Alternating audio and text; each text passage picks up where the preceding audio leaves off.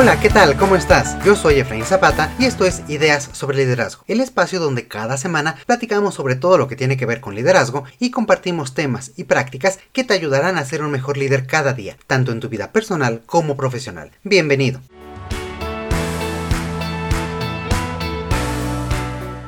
En todas las relaciones que construimos en la vida, los desacuerdos son inevitables. Especialmente en el mundo laboral, los choques entre ideas y perspectivas pueden rápidamente convertirse en problemas y conflictos. Pero, ¿qué tal si te dijéramos que estos desacuerdos también pueden ser oportunidades para crecer y fortalecer tus relaciones? Pues bien, hoy exploraremos cómo abordar los desacuerdos de manera constructiva, evitando que se conviertan en conflictos.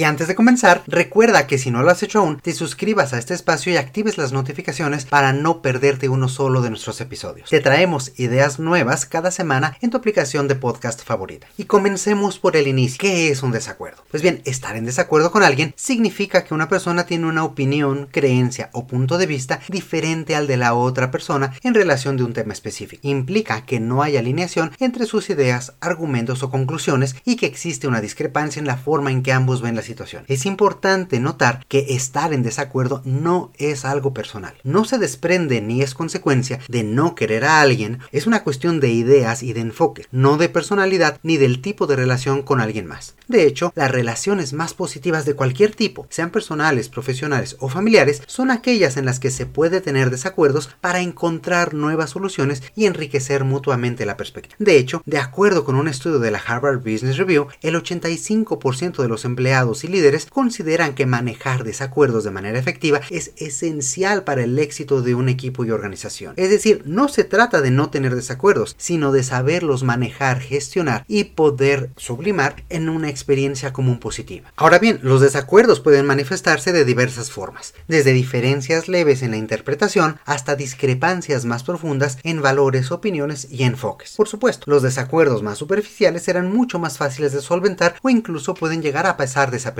mientras que desacuerdos en situaciones más profundas requieren apertura, disposición de ambas partes y trabajo para poder solucionarse y encontrar puntos de encuentro o alternativas aceptables para ambas partes. Los desacuerdos más profundos pueden convertirse en una discusión, pero incluso este tipo de interacción puede ser positivo y ayudar a enriquecer el entendimiento mutuo si se lleva a cabo de manera respetuosa y constructiva. Lo importante será evitar que los desacuerdos se conviertan en conflictos. Un desacuerdo evoluciona y se convierte en un conflicto cuando las diferencias de opinión o perspectivas no se manejan de manera constructiva y escalan en intensidad. Y todo comienza con una simple diferencia de opinión, que es natural, pero que no se aprovecha normalmente por una comunicación ineficiente. Cuando una o ambas partes no escuchan activamente o no entienden los argumentos de los demás, se enfrascan en la diferencia y en querer tener la razón. Cuando esto sucede, se comienzan a cerrar las posibilidades de crecimiento y las oportunidades de aprovechar la diferencia como una fuente de creatividad. Y la falta de comunicación lleva a malentendidos y a una mayor polarización de las opiniones. A medida que la conversación continúa, las emociones se intensifican, las personas pueden volverse más apasionadas y más viscerales sobre sus puntos de vista. En este momento, el desacuerdo se convierte en discusión y aunque todavía es posible reenfocarlo, si las personas se dan ese momento para hacer un alto en el camino, para escuchar realmente al otro y poder establecer un diálogo, muchas veces incluso con ayuda de otra persona. Lamentablemente, cuando no se cuenta con la inteligencia emocional para reenfocar la conversación, la frustración, el enojo y la sensación de no ser comprendido pueden aumentar rápidamente. Y si se mantiene esta tendencia, las personas pueden recurrir a un lenguaje agresivo, despectivo, lo que puede exacerbar aún más las tensiones y aumentar la hostilidad. Es decir, el respeto comienza a fracturarse. Y cuando esto sucede, estamos frente a un bloqueo de la comunicación. En este punto ya las partes involucradas dejaron de escuchar por completo. Se están centrando únicamente en expresar sus opiniones. El desacuerdo y la discusión constructiva se han convertido en un conflicto en el que ya hay cuestiones personales de por medio debido a las faltas de respeto, principalmente por una falta de comunicación y estas fracturas de respeto. En el entorno laboral, un conflicto entre dos personas rápidamente además puede convertirse en problemas interpersonales o incluso entre áreas diferentes. Los conflictos también pueden llevar a la formación de bandos o de grupos que defienden opiniones opuestas con la consecuente mayor fragmentación de todo el equipo o de todo el grupo. Finalmente, este tipo de problemas se va enquistando en la organización, se hace cada vez más prevalente y se puede convertir en una auténtica anticultura de trabajo, un entorno de trabajo dominado por los prejuicios y por la idea de que no se puede trabajar con cierta área, cierto grupo o cierta persona. Y bien, en este tipo de escenario, la productividad y eficiencia sufren graves consecuencias, ya que se bloquean diferentes canales de comunicación y se desvía la atención de las metas y las tareas. Se pierde tanto la eficiencia como la motivación. Incluso pueden haber consecuencias graves como pérdida de personas talentosas o caer en un entorno laboral tóxico. Y todo esto por la falta de una comunicación efectiva y por la falta de escucha en el momento en que hay una diferencia de opinión.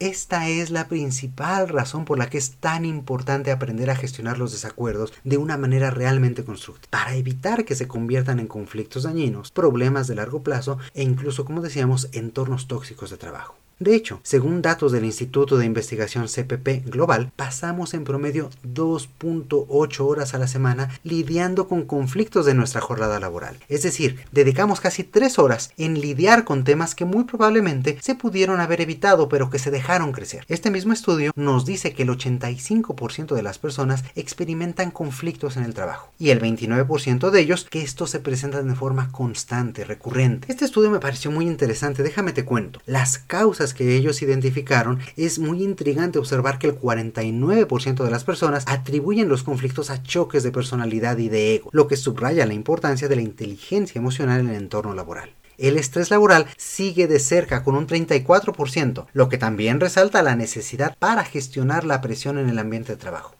El tercer factor en importancia es la carga de trabajo sin suficiente apoyo, lo cual nos señala la importancia de la colaboración y esta ayuda entre los colegas. En cuarto lugar, encontramos el liderazgo deficiente con un 29% de la respuesta, lo que también pone de relieve la influencia de estos líderes en la dinámica del equipo. Finalmente, algunos otros elementos, la falta de honestidad y problemas con los superiores directos también contribuye significativamente a los conflictos con un 26 y un 23% respectivamente. Estos datos ponen de manifiesto manifiesto la importancia de hacer lo que tú estás haciendo en este momento. Es decir, continuar desarrollando tus habilidades, tus perspectivas, ampliar tu círculo de influencia a través de habilidades como la comunicación efectiva, la gestión del estrés y por supuesto construir un liderazgo sólido para evitar que los desacuerdos se conviertan en conflicto. O mejor aún, atenderlos a tiempo y aprovecharlos como una oportunidad.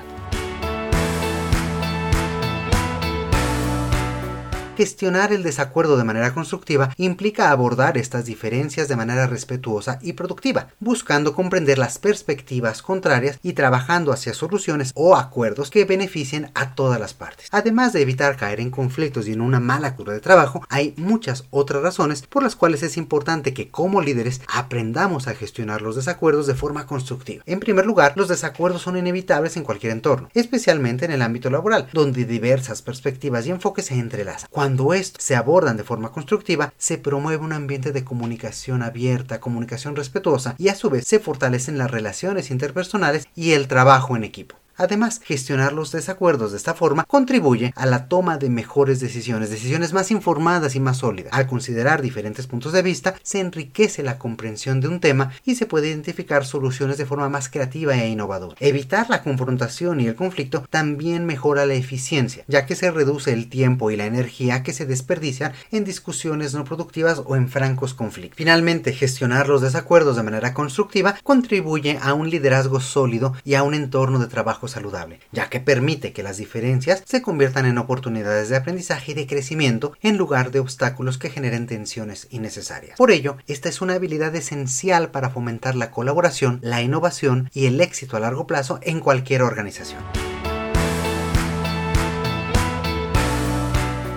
Déjame contarte una pequeña historia para poner este tema más en perspectiva. En una empresa de desarrollo de software se planteó un desafío. Dos equipos altamente competentes fueron asignados para desarrollar la misma solución a un problema complejo para dos clientes diferentes. El objetivo era encontrar la manera más efectiva de mejorar el rendimiento de cierta aplicación móvil. Uno de los equipos, entusiasmado y ansioso por ganar el reto, rápidamente se sumergió en la tarea. Sin embargo, a medida que surgieron las ideas, también surgieron, surgieron como es natural los desacuerdos. Algunos miembros del equipo se decantaban por un enfoque incremental para evitar dañar la funcionalidad existente de la aplicación, mientras que otros defendían una revisión profunda para lograr mejores significativas. Cada parte defendía apasionadamente sus ideas y comenzaron a interrumpirse mutuamente. La tensión en la sala aumentó y la conversación se volvió cada vez más confrontativa. Los equipos se dividieron aún más cuando comenzaron a cuestionar la competencia y la experiencia de los demás. La reunión terminó sin llegar a una decisión clara y con un ambiente de desconfianza latente. El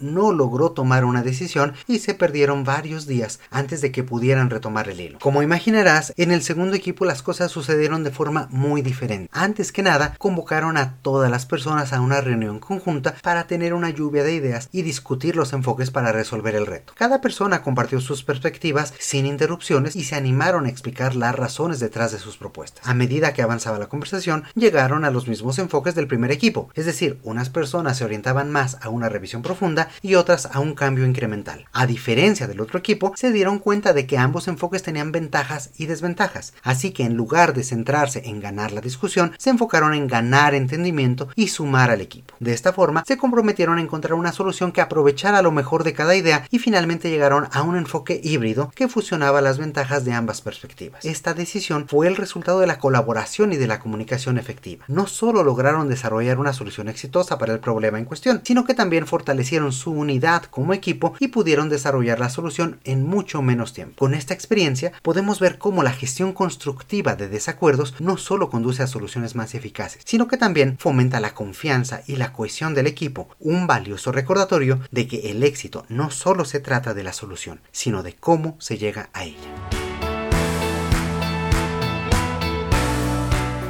Como puedes ver, la habilidad de estar en desacuerdo de manera constructiva puede marcar la diferencia entre el éxito y la discordia. Así que la siguiente pregunta que tenemos que hacernos es cómo lograr expresar nuestras diferencias sin desencadenar una discusión o incluso un conflicto. Y para ello quiero compartirte algunas prácticas para dominar el arte de disentir de manera positiva y constructiva. Y antes de seguir con este tema, te quisiera pedir que nos ayudes a seguir creciendo. Comparte este episodio con todas las personas con quienes tengas reuniones el día de hoy, por ejemplo. Diles que nos pueden encontrar en cualquier aplicación de podcasts buscándonos como ideas sobre liderazgo. Estamos en Apple Podcasts, Spotify, Google Podcasts y muchos otros. Desde ya, muchísimas gracias y de vuelta a algunos consejos para dominar el arte de disentir de manera positiva y constructiva.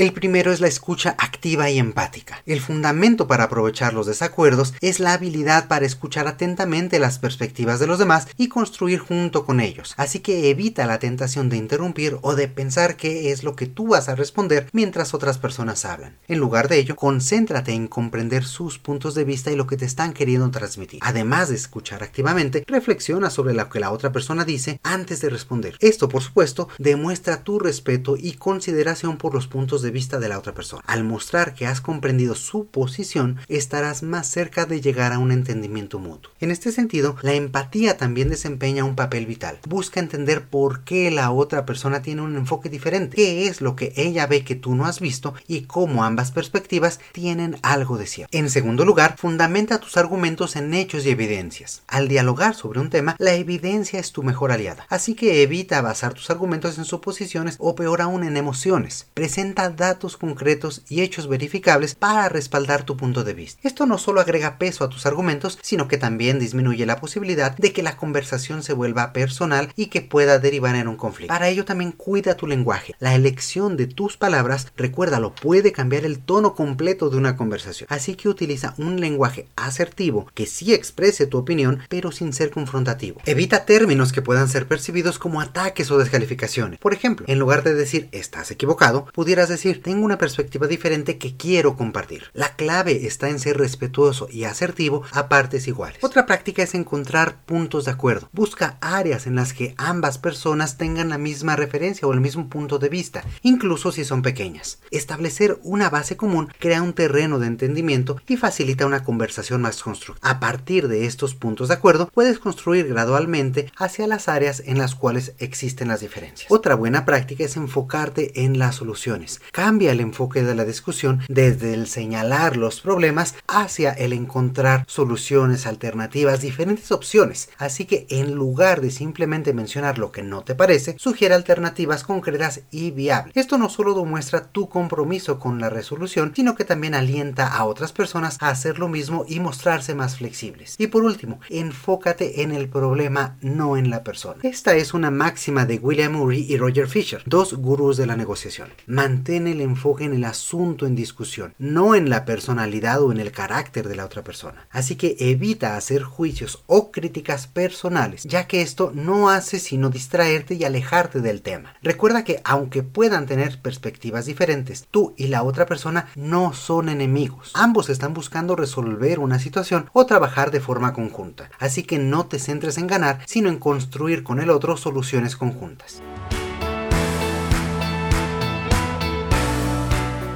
Al llevar a cabo estas prácticas, tendrás la capacidad para transformar una situación potencialmente volátil en una oportunidad de aprendizaje y de crecimiento. Y esto es importante porque los desacuerdos constructivos permiten mezclar diferentes perspectivas, permiten encontrar soluciones más ricas y mucho mejor fundamentadas. Así que los líderes que fomentan este tipo de cultura de intercambio de ideas enriquecen todo el proceso de toma de decisiones y aumentan la probabilidad de encontrar respuestas óptimas y creativas a los desafíos que se enfrentan en su día a día. Y como líder, esta habilidad es invaluable, ya que no solo permite la coexistencia de diversas opiniones, sino que promueve la generación de ideas frescas y puedes también inspirar a tus equipos para adoptar un enfoque similar en sus relaciones personales y profesionales. En lugar de temer los desacuerdos, los equipos con, con líderes que tienen esta perspectiva confían en su capacidad para resolver diferencias de forma constructiva, lo que a su vez refuerza la eficiencia del equipo en su conjunto. Un dato más antes de ir, un informe de la firma de consultoría Conferry resalta que las habilidades de resolución de conflictos son esenciales para los líderes, ya que el 66% de los colaboradores considera que los líderes que abordan los conflictos de esta forma más efectiva y constructiva son mucho más exitosos en la gestión de los equipos mismos. Muchas cosas que tú puedes hacer como líder para transmitir esta forma de ver los desacuerdos a los demás y construir entre todos. Por ejemplo, durante las reuniones del equipo, fomenta la participación de todos y garantiza